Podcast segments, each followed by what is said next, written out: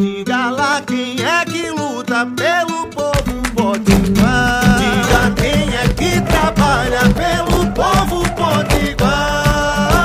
Ela é a cara do povo da gente que levanta cedo, que trabalha muito e luta sem medo. Coração que não se cansa. O nome dela é trabalho, é. Mas pode chamar de Dantas.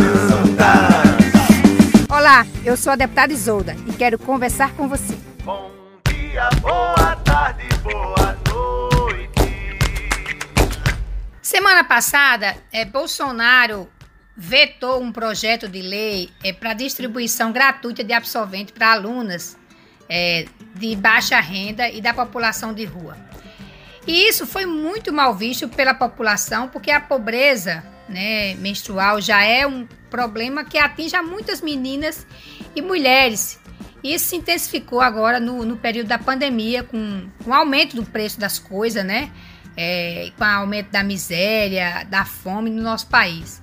É, de acordo com uma pesquisa feita é, pelo Estadão em 2018, 22% das meninas de 12 a 14 anos não têm acesso aos produtos de higiene básico né, no seu período menstrual, que é principalmente o absorvente.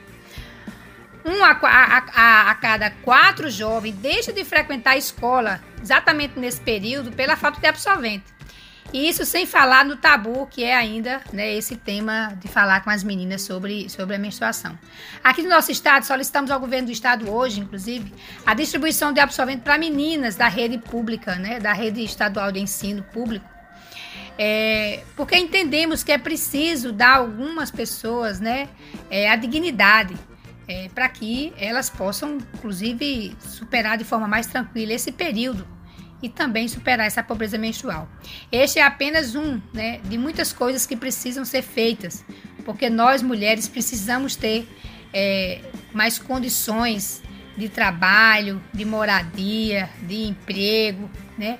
É, e também precisamos ter mais informações é, sobre a nossa saúde, sobre o nosso corpo. Isso deve, necessariamente teria que acontecer nos postos de saúde, nas escolas, é, para que a gente tenha mais informação sobre isso e possa é, superar, como eu já disse, essa pobreza menstrual e essas condições que afastam as meninas, principalmente das escolas nesse período. Tenho certeza que a governadora terá um olhar bem sensível para esse nosso pedido e nós teremos uma ação, mais uma ação desse governo é, com a dignidade das mulheres.